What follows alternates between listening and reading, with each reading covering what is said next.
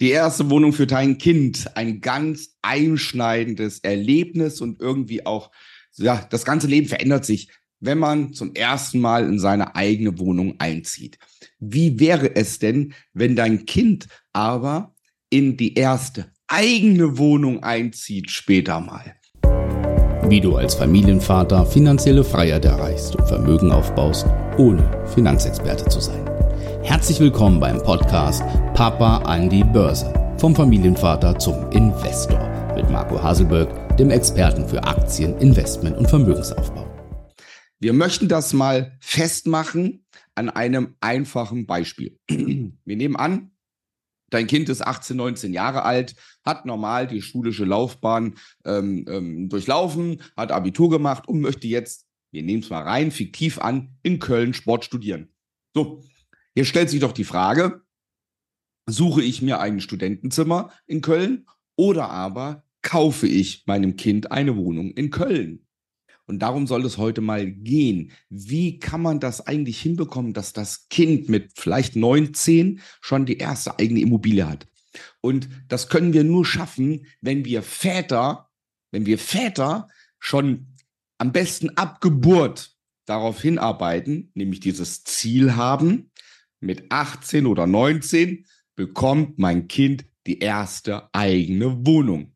Das kann die Studentenwohnung in Köln sein, wenn man Sport studiert, in Marburg oder in Göttingen, wenn man Jura studiert oder was auch immer. Es kann aber auch sein, wenn dein Kind mit 16 eine Ausbildung macht und dann mit 19 fertig ist und dann vielleicht in die erste ein, zwei Zimmerwohnung ziehen möchte, wie genial wäre das denn, wenn du als Vater deinem Kind diese ein, zwei Zimmerwohnung kaufen würdest?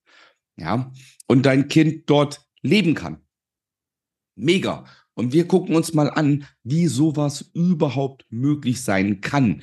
Als Beispiel, ich bin jetzt nicht so der allersportlichste Mensch, aber als Beispiel nehme ich jetzt mal Köln. Ja, Köln, wir gehen davon aus, dass dein Kind, dein Sohn oder Tochter ähm, Sport studieren möchte. Und jetzt habe ich mal was vorbereitet. Wir schauen uns mal zum Beispiel eine ganz aktuelle Wohnung an, die ganz normal auf Immowelt zum Verkauf angeboten wird.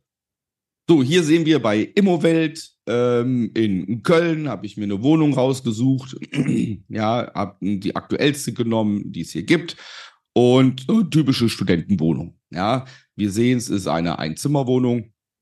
Ja, aber ganz, ganz schön, sehr modern, sehr schnittig. Ja, das Bad, ja, auch okay. Ja, so wie man es halt kennt. Kleine Küchenzeile, alles wunderbar mega. Ja, also wenn man sich vorstellt oder wenn ich zurückblicke und ich hätte damals ein Studium angefangen und würde in so einer Wohnung wohnen, mega. Der Ausblick, hier hinten haben wir den Kölner Dom, Ausblick fantastisch, wir haben hier eine Menge Grün, ja, man kann hier joggen, laufen, entspannen und ist aber sehr, sehr nah in Köln. Ja, wer Köln kennt, äh, der weiß ungefähr, wo das ist. Ich war äh, aufgrund meiner TV-Auftritte schon öfters in Köln. Deswegen kenne ich das so ein bisschen. Ja, hier eine Besonderheit, dass das ähm, ganze Haus hier unten dann noch einen Fitnessbereich hat und ein Schwimmbad. Ähm, dieser Bereich kann hier mitgenutzt werden. Aber es soll ja nicht unbedingt um diese Immobilie gehen, sondern nur mal als Beispiel. Ja, ähm, die Immobilie ist im 29. OG, 27 Quadratmeter groß und der Kaufpreis beträgt 99.000 Euro.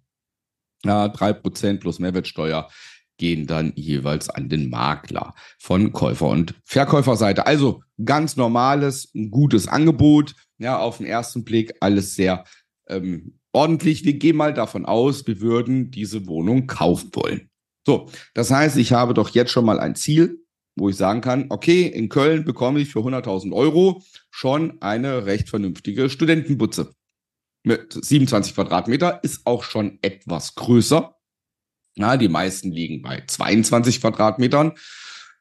Und jetzt müssen wir uns doch nur überlegen, wie schaffen wir es, für unser Kind 100.000 Euro zu sparen.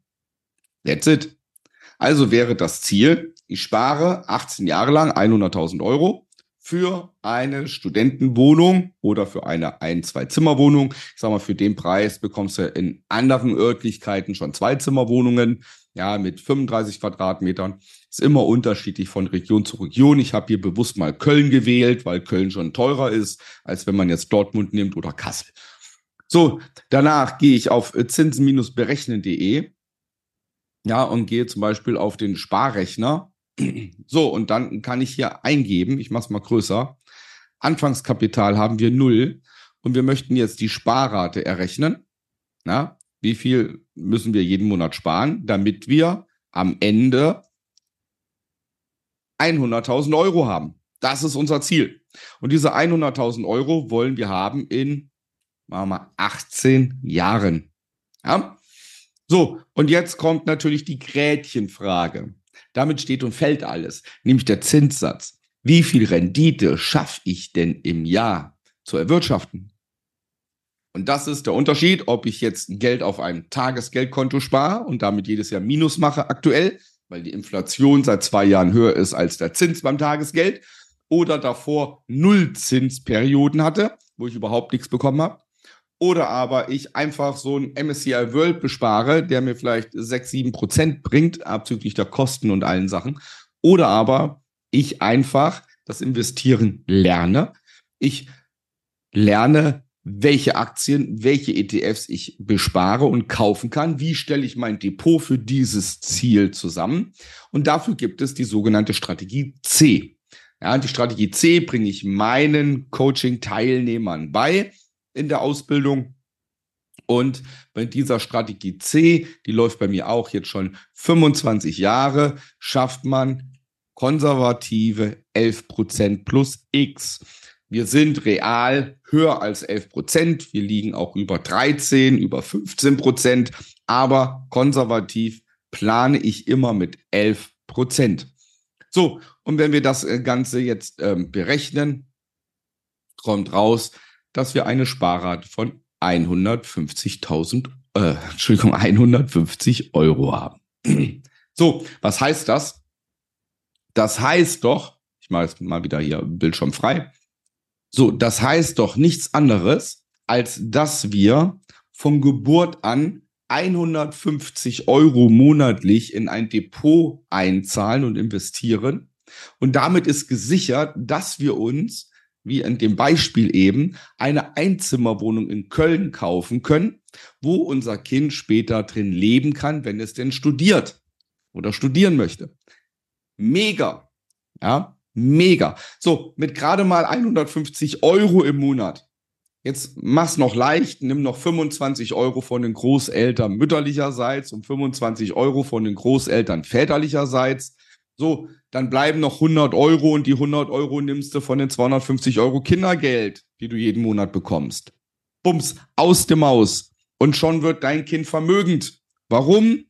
Das im zweiten Teil, nämlich wie du es dann mit diesem System und mit der Wohnung erschaffst, dass dein Kind Millionär wird. Das gibt's im zweiten Teil ähm, dieser kleinen zweiteiligen Reihe. Für mich unvorstellbar, warum das nicht alle Väter machen. Für mich unvorstellbar, warum du es noch nicht machst. Ja, wenn du hinterher ein Problem hast, wenn dein Kind studieren möchte und du kannst das Studium nicht bezahlen, kannst die Wohnung nicht finanzieren, kannst dein Kind nicht unter die Arme greifen oder aber du musst dich so extrem einschränken, ja, mit deinem eigenen Lebensstandard und warum?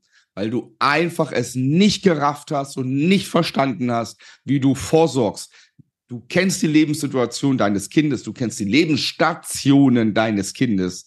Und jeder weiß, dass das eigene Kind irgendwann 18 wird. Und was passiert dann? Führerschein, Auto, Wohnungseinrichtungen und, und, und. Und wenn du als Vater unterstützend und finanziell unterstützend dabei sein möchtest und deinem Kind helfen möchtest, musst du so etwas machen.